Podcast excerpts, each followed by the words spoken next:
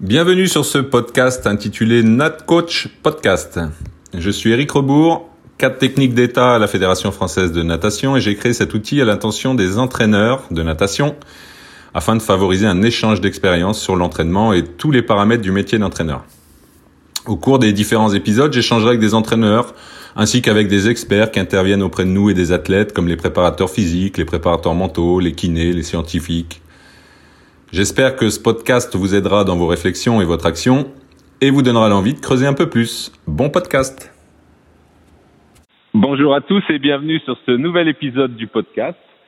Alors un épisode euh, un peu nouveau pour ce, ce podcast puisque je vais aller un peu euh, voir des entraîneurs de, des autres disciplines de la fédération, parce qu'il me semble que c'est important aussi qu'on puisse partager au sein de notre fédération bah, des, des, pratiques, des façons de faire. Euh, donc aujourd'hui, bah, j'ai le plaisir d'accueillir Julie Fabre. Bonjour Julie. Bonjour. Donc Julie qui est l'entraîneur de euh, basé à l'INSEP. Donc euh, bah, merci Julie de, de, participer à ce podcast et d'amener un peu bah, ton expérience de l'entraînement, euh, de, de, la partager avec tout le monde. Bah, c'est un plaisir. C'est un plaisir. Et ben on va on va procéder un peu comme avec les entraîneurs de natation. Donc dans un premier temps, ben, je vais te demander de présenter un peu ton parcours, comment tu ce que tu as fait euh, pour arriver euh, ben, à cette place euh, actuelle. Ok. Alors moi je suis euh, je suis euh, une fille du sud puisque je suis née euh, à Nice donc j'ai toujours mmh. été très très intéressée par le milieu aquatique et de fait ben, j'ai toujours baigné dans l'eau ouais. quand même dans, sans faire vraiment d'activité hein, mais voilà pour m'amuser depuis que je suis toute petite et puis ben je me suis orientée sur la danse classique moi assez tôt Mmh. et euh, jusqu'à être dans une école assez euh, assez pointue. Et mon but, c'était vraiment de rentrer à l'Opéra de Paris, à l'école. Ouais. Et mmh. puis, euh, et puis, bah, au moment où j'ai atteint euh, l'âge de 10 ans, où c'est un âge où on commence euh, petit à petit à essayer de, de, postuler pour entrer dans cette école, il s'est avéré que ce qu'on m'a fait comprendre, c'est que j'étais trop grande. Ouais et que je serais toujours derrière. Et dans ma personnalité, euh, d'être derrière, c'était pas concevable. euh, donc c'est vrai que j'ai eu un peu une déconvenue à ce moment-là. Et par euh, le hasard de la vie, euh, il se trouve que euh, mon papa a rencontré quelqu'un qui était en relation avec les entraîneurs du club de l'Olympique Nice Natation. Ouais. Euh, et qui lui a donc parlé de la natation synchronisée. Et puis tiens, bah, je me suis dit ok, très bien, euh, je vais essayer, mais j'étais quand même déjà assez euh, âgée entre guillemets parce que j'avais 10 ans et demi. Mmh. C'est un peu tard pour mmh. pour commencer ce genre de sport. Et puis bah voilà, j'ai essayé, j'ai adoré, je me suis plongée complètement là-dedans et du coup j'ai gravi assez rapidement les les étapes en passant d'abord à l'époque c'était les marsouins donc qui validaient un certain niveau, il y en avait six. Ouais. Et puis ensuite je suis assez rapidement rentrée euh, sur l'équipe de France euh, des jeunes, qui s'appelait Espoir à l'époque. Euh, à l'âge de 15 ans, j'ai fait ma première comène et puis ensuite j'ai glissé sur l'équipe de France junior. Mmh. Euh, entre temps, j'ai changé de club. Je suis allée à Saint-Laurent-du-Var parce que je commençais à avoir un niveau qui n'était plus euh, gérable à l'époque par le club de Nice. Donc, euh, je suis partie à Saint-Laurent-du-Var où je m'entraînais plus euh, intensivement. Et puis, j'ai fait toute mon, ma catégorie junior comme ça avec l'équipe de France. Et, euh, et euh, ma dernière année d'équipe de France, euh, j'ai postulé pour rentrer à l'INSEP et j'y suis rentrée. Mmh. Et de là, et de là, ben, a commencé vraiment ma carrière d'athlète de haut niveau avec l'équipe de France senior, des championnats du monde, les Jeux olympiques d'Atlanta. Euh, et puis j'ai interrompu ma carrière en 98. J'ai quand même arrêté relativement jeune, mais euh, j'avais des aspirations d'études euh, mmh. qui qui n'étaient pas vraiment compatibles. Et et là je me suis orientée sur je voulais être conservateur de musée, donc j'ai fait un bug d'histoire de l'art et puis et puis assez rapidement ça m'a pas trop convenu d'être de ne pas exceller dans ce que je faisais. Mmh. Euh, et j'ai été rattrapée ben, par ma passion et, et je suis revenue à euh, me dire bon ben franchement t'as quand même ça quand même euh, acquis un certain nombre de compétences et de savoirs euh, en ayant pratiqué ce sport et ça serait quand même peut-être chouette de pouvoir le retransmettre. Et puis, bah, j'ai passé mon, mon, mon BE2. Je suis rentrée dans la première promo du professorat de sport haut niveau. Mhm. Et puis, ça, j'ai obtenu ce diplôme en 2000. D'accord, ouais. Et de là, euh, bah, j'avais une double mission un peu. J'étais, euh, j'entraînais un peu à l'INSEP. Je filais un coup de main sur les plus jeunes. Euh, et puis en parallèle, j'avais en charge toute l'interrégion Nord-Est. Et Mhm. mon but était de développer la discipline, euh, d'accompagner les structures qui étaient déjà présentes. Et j'ai fait ça pendant pendant deux trois ans. Et en 2004, là, j'ai complètement bifurqué sur euh, sur l'entraînement à l'INSEP. D'accord. D'abord en étant entraîneur assistant. Ouais. Et puis petit à petit, j'ai pris la charge du duo olympique pour les Jeux de Pékin. Euh, Mhm. Et de là, ben, j'ai enchaîné euh, euh, les Jeux de Londres. euh, après les Jeux de Londres, euh, j'ai fait une petite euh, escapade américaine où je suis partie pendant un an euh, entraîner l'équipe américaine. Ouais. Euh, là, c'était vraiment. J'avais besoin un peu de de de, de voir autre chose, euh, voilà, personnellement et professionnellement. J'avais envie d'autre chose. Et je suis arrivée aux États-Unis euh, et c'était le balbutiement d'essayer de recréer euh, euh, une structure de haut niveau pour cette équipe américaine. Ça a été un choc culturel assez fort. Ouais. Euh, et puis un choc de, de voir le peu de moyens finalement euh, qu'avaient ces athlètes pour faire du haut niveau. Et là, on se rend vraiment compte de ce qu'on possède en France et de l'outil incroyable qu'on peut avoir dans nos structures et puis à l'INSEP. Euh, et puis ça m'a pas convenu. Je me suis pas retrouvée. Euh, J'étais pas, je me sentais pas à ma place. euh, trop de trop de, de, de différences, de visions, de culture. En même temps, je pense que c'est de ça qu'ils avaient besoin, mais ils n'ont pas, ils ont pas adhéré. Ils ont Adhéré, un peu ouais. Mhm. sincères. Donc, euh, donc j'en suis partie un an après. Je suis revenue euh, sur l'équipe de France senior. Et Mhm. puis j'ai repris la charge du, du duo olympique pour Rio. D'accord. Mhm. Et puis bah, actuellement, je suis toujours, euh, je suis toujours euh, euh, en charge de cette équipe de France avec des objectifs euh, assez forts. Déjà de se qualifier à Tokyo en équipe, ce qui est difficile, mais atteignable, mais difficile. Mhm. Et puis bah après les jeux de les jeux de Paris, Les Jeux de Paris, en ouais. Mhm. 2024. Ouais, À la maison. exactement, exactement. Ok, donc un, un, un parcours euh, international aussi, hein, avec une petite escapade aux États-Unis, mais qui montre un peu, bah, voilà que euh, autant en natation course, euh, je crois que à part peut-être quelques structures comme l'INSEP, Marseille ou Toulouse, euh, non pas être jaloux de ce que possèdent les Américains, alors que euh, la plupart des clubs américains sont quand même bien mieux dotés en natation course que, que les Français. Ben, a, a priori, en, natation artistique, c'est plutôt euh, c'est plutôt un peu l'inverse. Hein, En fait, la grosse différence, la grosse différence par rapport à, à, à, au notre fonctionnement nous en France, c'est que la fédération américaine de natation artistique est indépendante. Ah oui. Hmm. Donc, euh, elle fonctionne vraiment seule. Donc, elle doit Hmm. s'auto euh, trouver des Financer, fonds. ouais. Euh, Mhm. le, le système du sport aux États-Unis n'est pas du tout le même que le nôtre. hein. Bien Il y a sûr, ouais, ouais, l'État, etc. Et puis je pense que dans les autres sports, dans les sports individuels, en tout cas, ce qui marche aussi aux États-Unis, c'est les collèges où Oui, il y a des, des grosses structures euh, d'entraînement. Nous, on est un sport d'équipe. Ouais. Et donc, à un moment donné, euh, les, les athlètes qui sont reçus sur les collèges, parce qu'il y a hein, des, des, Mhm. des, des- des collèges qui accueillent la natation artistique, mais ce sont des athlètes qui viennent un peu de partout. Puis il y a le dossier scolaire qui compte aussi énormément. Ouais, ouais. Hmm. Euh, donc, euh, il y a un conflit, quoi. À un moment donné, il y a un conflit. Donc, c'est vrai que c'est difficile d'arriver à, le- à le développer là-bas, mais bon. euh, après, euh, voilà, il y a le rêve américain. hein, ils sont quand même capables de beaucoup de choses aussi, mais Oui, c'est vrai oui. que ça fait du bien de partir et de se rendre compte que, bon, en bon français, on est quand même assez râleur, on voit Ouais. toujours le verre à moitié vide. Et finalement, de partir, de s'extraire, ça permet aussi de, de, de redonner de la valeur à ce qu'on a Mhm. et de se dire, OK, avec ce qu'on a entre les mains, on doit y arriver en fait.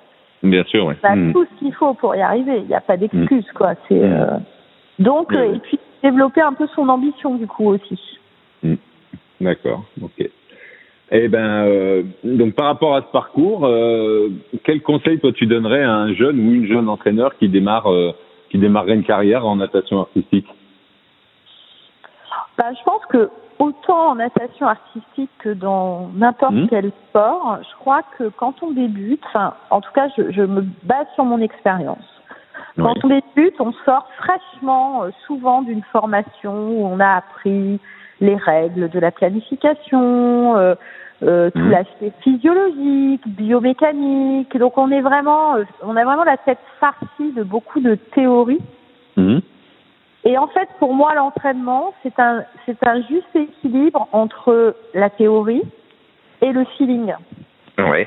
Et euh, d'être capable, à un moment donné, de peut-être pas aller forcément dans la direction qu'on avait prévue ou qu'on avait planifiée, parce que ce qu'on a en face de nous, en fait, l'athlète, c'est comme un sculpteur qui aurait une, voilà, euh, une matière euh, entre ses mains et qui va la, et qui va lui donner une forme.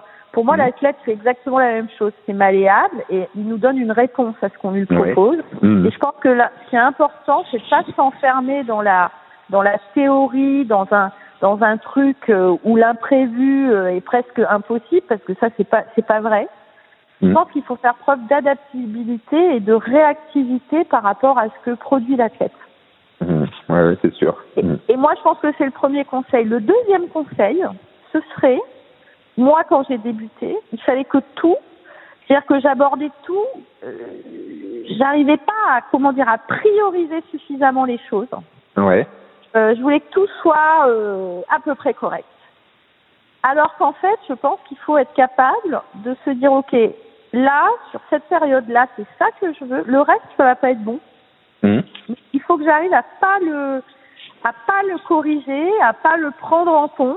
Il faut que je laisse ça de côté et que je me focalise vraiment sur ce que je veux améliorer.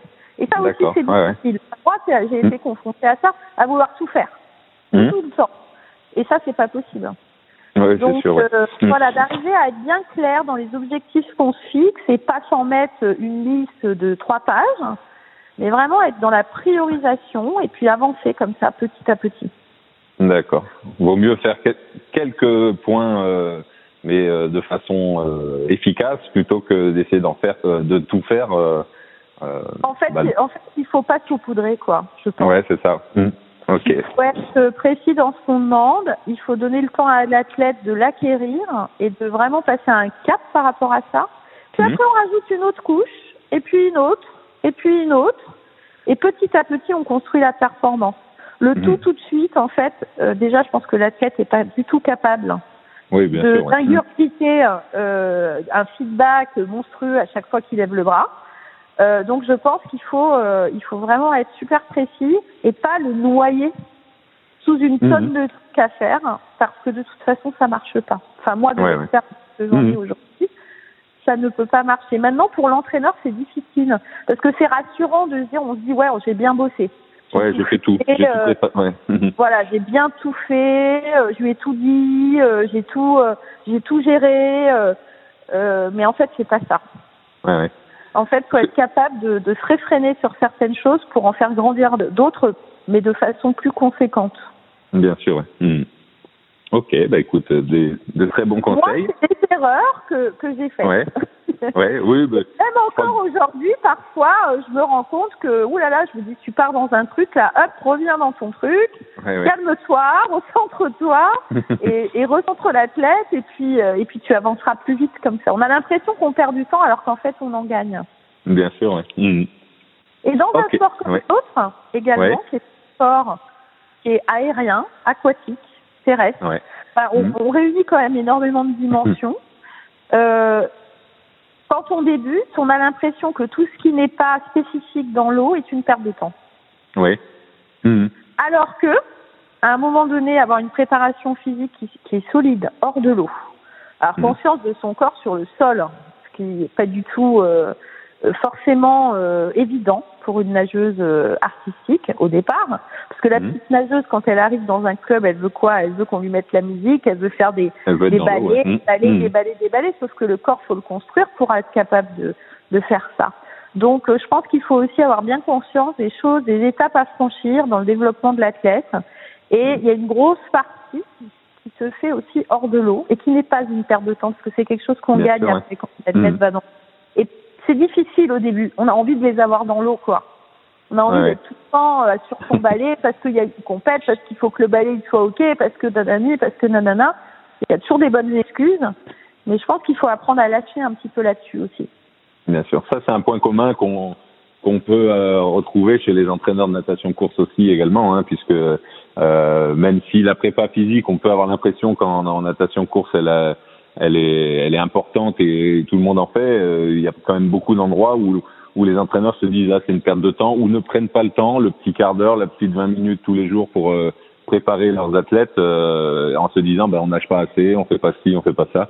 Donc c'est un peu c'est un point commun. Donc ça, ça me permet de rebondir un petit peu bah, sur sur l'entraînement, euh, plus sur, euh, bah, sur ta conception de l'entraînement en natation artistique. Alors, euh, moi, j'y connais pas grand-chose, hein, même si euh, mhm. je vous ai régulièrement vu au bord du bassin euh, sur les entraînements. Mais voilà, si mhm. tu peux nous présenter un petit peu bah, votre façon de faire, comment vous comment vous travaillez tous les jours pour bah, pour réussir ces balais, réussir ces duos le jour J. Mm. Alors, donc nous actuellement, en tout cas sur une année olympique, on s'entraîne en moyenne 8 heures par jour. Ouais. Mmh. Moyenne. Hein. C'est un sport qui demande beaucoup de temps. Ouais, c'est sûr. Ouais. Mmh. Euh, je pense qu'on est un des sports euh, qui s'entraîne le plus. Et encore, euh, par rapport à des pays comme la Russie qui font 60 heures semaine, ouais. on n'y est pas. Mmh. Mais on a aussi le double projet en France, donc, euh, oui, ouais, donc on n'est pas sur du tout ou rien. On essaye quand même de garder les études toujours présentes. Euh, alors, en fait, c'est vraiment euh, un équilibre de plein d'ingrédients. Il y a la préparation mhm. physique qui est extrêmement importante pour différentes raisons, qui est déjà importante pour tout ce qui va être prévention de blessures. Ouais. Donc ça, c'est essentiel. Donc tout le renfort chez nous, épaules, mhm. genoux. Et ça, c'est important parce qu'on a quand même des appuis qui sont très sollicitants au niveau des genoux et au mhm. niveau des épaules. Donc ça, c'est quelque chose qui doit toujours être là en, en, en ligne de fond. Après, on a une préparation physique qui va euh, viser à développer des compétences. Donc après, on a différents cycles. Euh, on va travailler sur euh, la force, on va travailler sur euh, la vitesse, la puissance. C'est vrai que ce qu'on essaye vraiment de faire dans notre préparation physique, je me souviens il y a dix ans, on était sur une préparation physique vraiment que n'importe quel athlète aurait pu faire. Aujourd'hui, euh, on essaye vraiment d'avoir une préparation physique qui soit très très très pointue et qui tout de suite soit trans, enfin, qui permette à l'athlète de transférer par rapport à la spécificité de son activité. Mmh. Donc pour donner un exemple, on travaille les appuis de natation artistique, on va les travailler avec des élastiques hors de l'eau ou avec des poids, mais vraiment en reproduisant exactement l'appui qui est fait avec les bras ouais, dans l'eau ou avec les jambes, chose qu'on ne faisait pas du tout avant. On va hmm. avoir une préparation physique qui va être orientée par rapport au travail des portées. Donc là, il y a des postes. Chaque athlète n'a pas le même poste, n'a pas la même fonction. C'est vraiment dépendant de ses qualités. Il y a des filles qui sont capables de sauter. Il y a des filles qui sont des bonnes porteuses, qui vont pousser, qui vont être puissantes sur les jambes et sur les bras. D'autres qui vont être plus puissantes sur les jambes. Donc il y a plein de positions. C'est comme un, une espèce de euh, comment dire de pyramide, hein, le porté. Hmm. Il y a des rôles qui sont différents. Et on va du coup sur la préparation physique aussi avoir des, des exercices qui vont être vraiment spécifiques par rapport au rôle de chacune. Donc ça c'est ouais, intéressant. Euh, et puis bah euh, on est aussi euh, sur toujours en toile de fond un renforcement des abdos profonds. Oui. Parce que bah, parce que on a la tête en bas, on a les jambes en l'air, que c'est le centre hein, qui qui doit être solide pour euh, mhm. que les jambes puissent bouger au-dessus et que les bras puissent bouger euh, quand elles ont la tête hors de l'eau. Il faut vraiment qu'il y ait un centre qui soit costaud, aussi bien au niveau abdos que lombaire. Donc euh, on est aussi sur ce travail-là. Alors on a la PPG. Ouais. Et ils font également du yoga. Le yoga, il a différentes, différents objectifs. On est aussi sur le renforcement du centre et on est aussi sur les moteurs de mouvement et l'amplitude du geste. Mhm ça, c'est hyper intéressant aussi par rapport à notre sport, au-delà du fait que ça peut être aussi des, des, comment dire, une activité qui va nous aider sur des moments où on est sur des grosses charges, où ça va plus être quelque chose qui va être dans l'ordre de la relaxation. Bien sûr, ouais. Euh, mmh. Du travail de la respiration, de la gestion de son stress, etc. Donc Mhm. c'est vraiment un outil qu'on utilise depuis deux ans maintenant et qui est vraiment euh, très intéressant. Là, on vient de commencer avec, euh, je sais pas si euh, le Fit Up, euh, ça te dit quelque chose. Hum, C'est un oui. espèce Hum, hum. de petits bancs en fait où tu Ouais. mets ta tête à l'intérieur et puis tu te retrouves euh, en équilibre euh, sur ce petit banc. Mhm. Euh, et tu as la tête en bas, les jambes en l'air et tu as plein d'exercices à faire. Donc pour nous, c'est vachement intéressant. C'est un, c'est un outil de yoga. Hein, et tu Ouais, as ouais. plein d'exercices à faire qui on vient de commencer. Donc là, on est juste en train d'essayer de commencer. Donc ça, c'est un truc super intéressant. Euh, là, on a commencé le Pilates parce que moi, je suis en train de moi-même euh, faire ma formation, une formation pour devenir instructeur de Pilates. Ouais, d'accord. Euh, j'ai commencé ce travail avec les filles. C'est un travail qui est que sur les muscles profonds. Hum. Donc, c'est très intéressant parce qu'on a besoin d'avoir des abdos qui soient, euh, qui puissent être euh, explosifs, mais on Mhm. a aussi besoin de renforcer les muscles profonds. Donc, on travaille aussi là-dessus. Hors de l'eau, en gros, on a cette base-là qui est une base solide. Après, Ouais. toujours d'avoir un petit travail dedans, Ouais.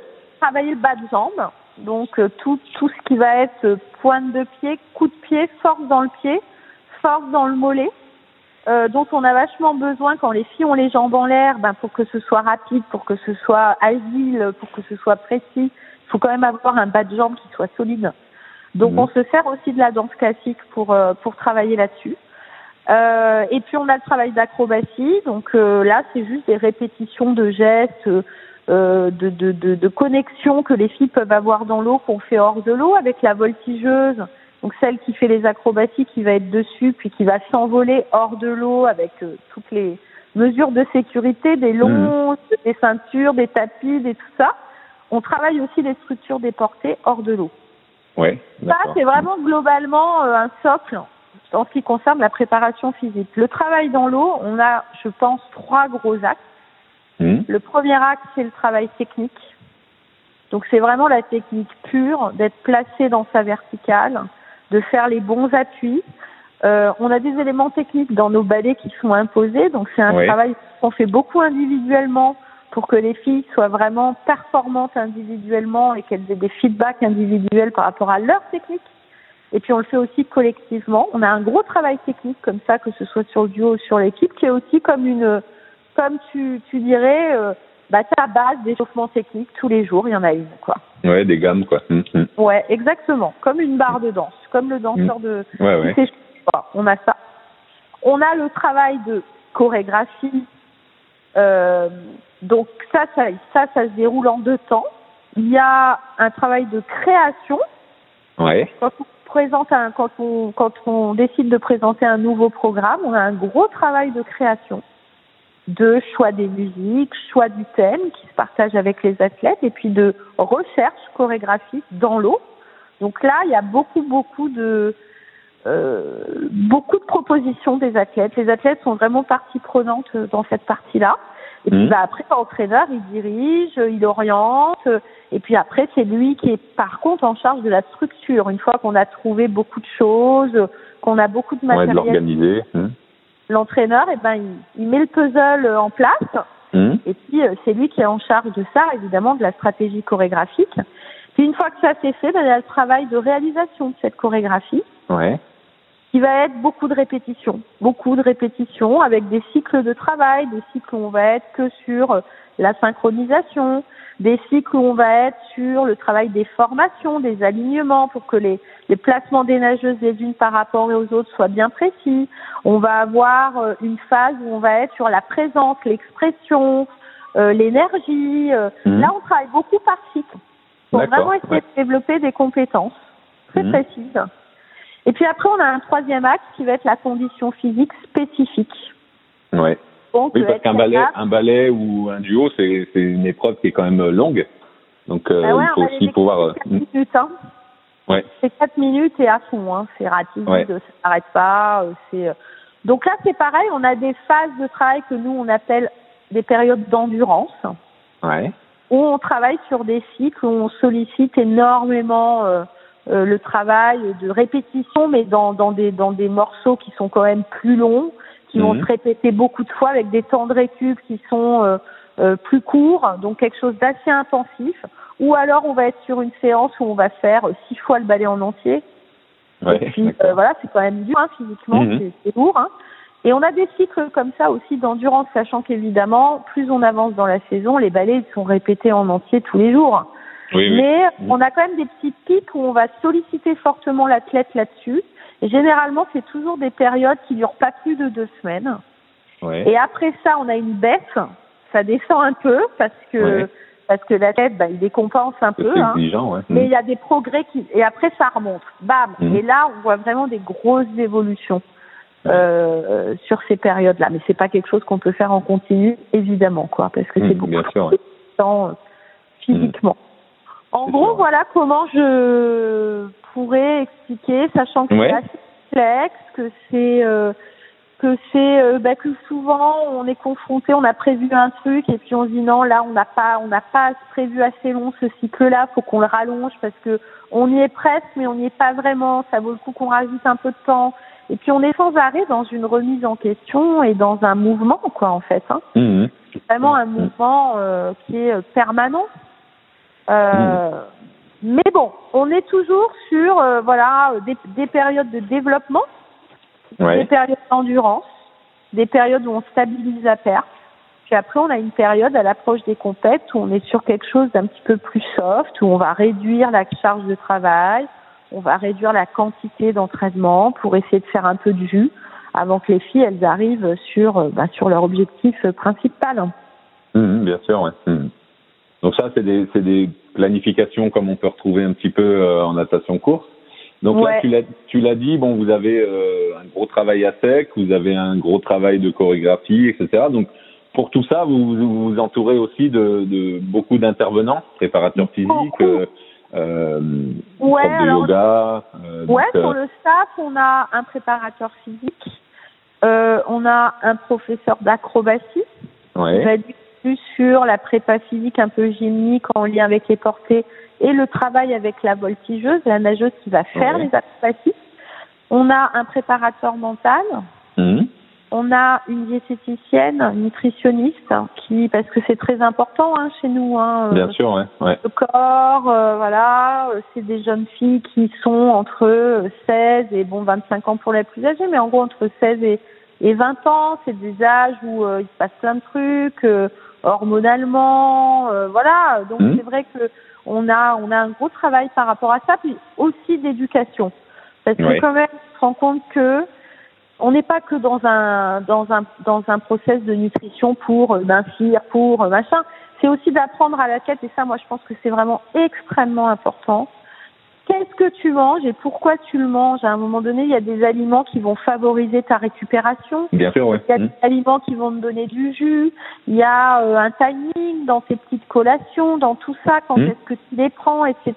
Et ça, tu te rends compte que les athlètes, quand ils arrivent à l'INSEP, ils sont quand même assez euh, vierges de tout ça, quoi. Ouais, ouais. Mhm. Euh, donc c'est vachement important aussi parce que ça compte. C'est le carburant. Hein, euh, Bah tu oui, quand tu t'entraînes 8 heures par jour, euh, c'est sûr Ouais. qu'il faut, il faut avoir Ouais. du carburant. Hein. Euh, Ouais, faut avoir du carburant. On a une intervenante en effet en yoga, euh, on a euh, euh, eu et puis on a ponctuellement euh, un intervenant en danse Ouais. classique. Euh, on a un musicien Oui. qui on travaille d'accord. depuis très longtemps, qui au-delà de euh, travailler avec nous sur les musiques, les montages, euh, etc., peut intervenir sur des travails de rythme, Mhm. euh, d'écoute musicale, euh, etc. Euh, on a Charlotte Massardier qui est de base euh, entraîneur de synchro, mais qui elle s'est beaucoup formée sur l'imagerie.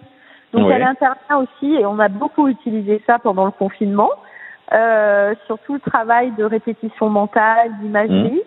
Donc on travaille aussi là-dessus.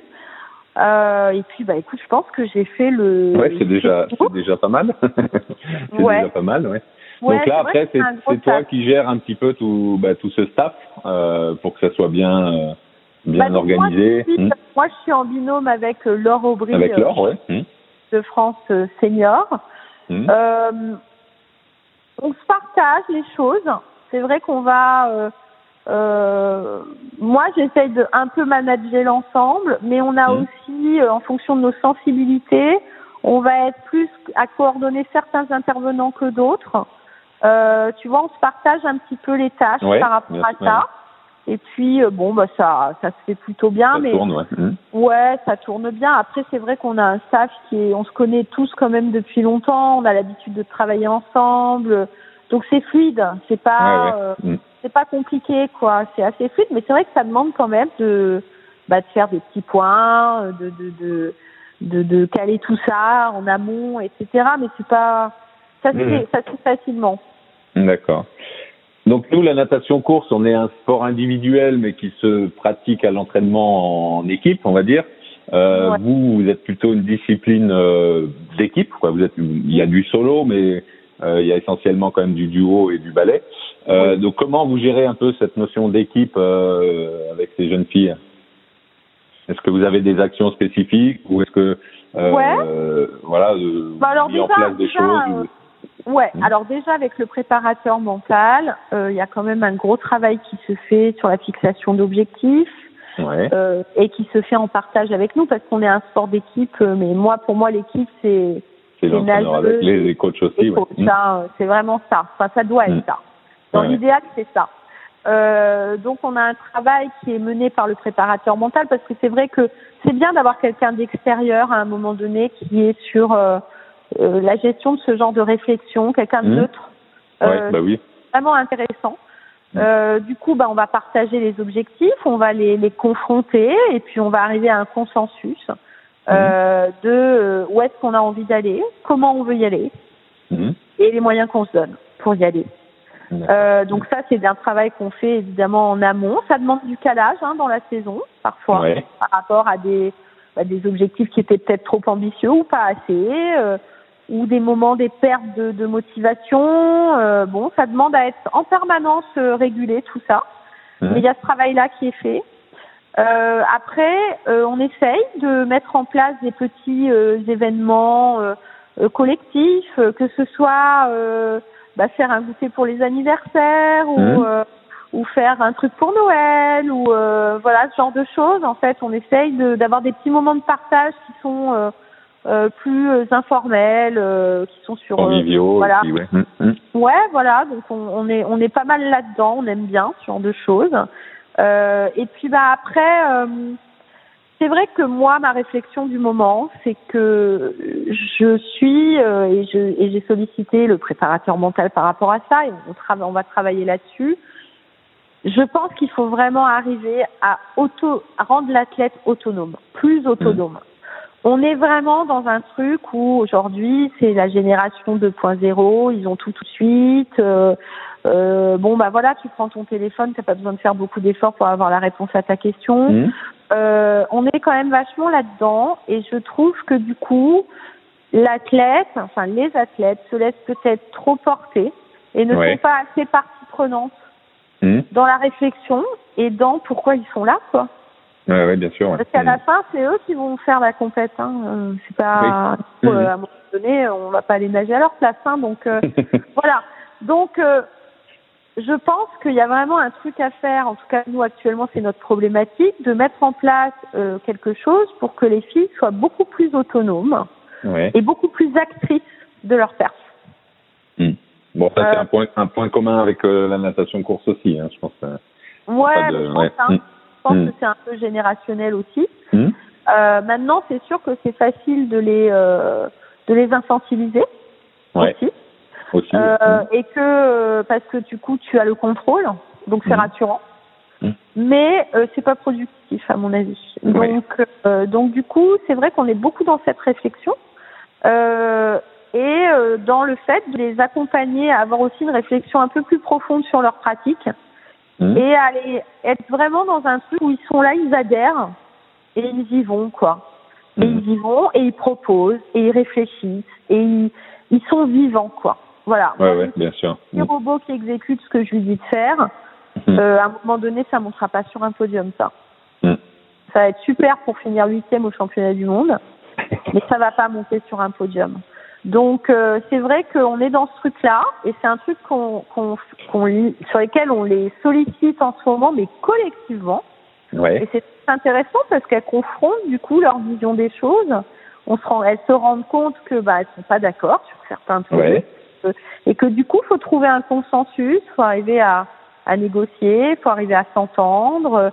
Et c'est aussi dans des moments, dans ces moments-là, que tu construis ton équipe en fait. Bien sûr, ouais. Mhm. C'est pas que dans l'eau, quoi. Faut Ah arriver à se faire à des moments et à réfléchir et à voilà. Il y a d'autres choses qu'on a fait beaucoup pendant le confinement, mais qu'on a fait aussi avant. Euh, c'est de d'essayer de, de solliciter des, des entraîneurs ou bien des athlètes ou bien et de vraiment essayer de faire des partages d'expériences. Ouais. Parce que c'est Mhm. hyper intéressant et quand elles reçoivent ça collectivement, bah, du coup ça fait écho et puis c'est pareil, du coup il y a des échanges et, euh, et, et c'est des partages qui font que le groupe aussi il se construit dans des partages comme ça. Donc par exemple on a fait euh, on a fait un partage comme ça avec Stéphane Leca euh, Ouais. en début d'année.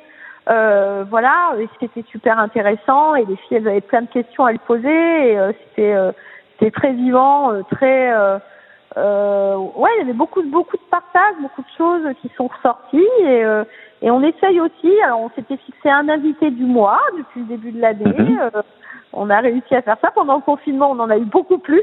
Ouais, bah oui, il y avait un peu plus de Super temps. intéressant. Mais je pense Mhm. qu'un groupe, ça se construit aussi dans des dans des choses comme ça qui Bien sûr, ouais. qui semble ne pas être euh, l'entraînement, mais en fait si quoi. C'est euh, Si, c'est la vie du groupe et puis oui, c'est le. Ouais, totalement en c'est- lien. Mhm. Totalement en lien. Après, faut pas chercher à ce qu'elles soient les meilleures amies du monde en dehors Ah de non, l'entraînement. oui, oui. Bien parce que ça c'est utopique. Mhm. Mais en revanche, il faut que quand elles sont là, elles y sont pour le même objectif. Ouais. Et donc, euh, et ben donc, il faut qu'il y ait, euh, faut qu'il y ait cette osmose et cette bienveillance et cette euh, les unes envers les autres et cette écoute, cette solidarité pour que, bah, pour que ça prenne et que ça et qu'elles aillent et qu'elles aillent se confronter à leurs limites et euh, c'est, je pense que c'est beaucoup plus facile en fait un sport collectif parce qu'à un moment donné t'es t'es pas tout seul, t'as les Oui, t'es dépendant des autres aussi. alors euh, Mhm. bon, euh, oui, euh, en effet, t'es- si l'autre se foire, ben ça foire pour toi aussi. Hein. Mais euh, en même temps, tu as cette espèce d'énergie collective quand elle est présente, qui est super porteuse Bien et sûr. qui ouais. peut, qui peut te permettre d'aller loin, d'aller haut. Mhm. C'est sûr. Eh ben, Voilà. écoute, Julie, je te- je te remercie beaucoup pour euh, bah, toutes ces, ces, ces précisions sur, euh, sur votre fonctionnement et Bah, sur ce partage qui, qui est très riche et où on retrouve pas mal de choses quand même qui, qui ont un lien avec, euh, bah, avec la natation course, mais avec le sport. Hein, donc, euh, voilà, donc, donc euh, bah, écoute, je te remercie beaucoup. Et puis, bah, Bah, je te souhaite euh, une bonne, euh, une bonne année olympique, parce qu'on est encore dedans et on est encore pour, euh, encore pour un an. On et ben, voilà. je te souhaite la même chose et puis euh, ben, j'espère qu'on se recroisera prochainement. oui, ben. Allez, à bientôt. Merci. Salut, salut. Si vous avez des questions sur ce podcast, n'hésitez pas à aller sur la page Facebook NatCoach Podcast. À bientôt pour un nouveau podcast.